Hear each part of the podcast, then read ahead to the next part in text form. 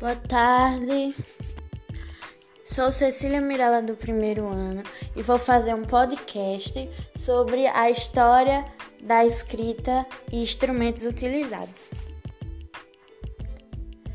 A história da escrita começou no período de pré-história, quando os homens faziam desenhos na parede das cavernas, como uma forma de se comunicar.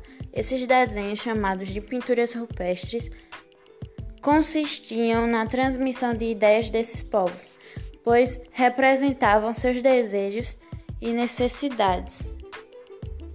A arte rupestre, obviamente, não se trata de um tipo de escrita, uma vez que não havia uma padronização e uma organização. Contudo, foi o início da comunicação entre os seres humanos. Segundo os historiadores, os sistemas de escrita que se tem conhecimento foram instituídos de forma independente em períodos distintos, por civilizações diferentes, entre elas a Mesopotâmia, China, Egito e América Central. Os instrumentos utilizados. Pena e tinta são exemplos de instrumentos da escrita.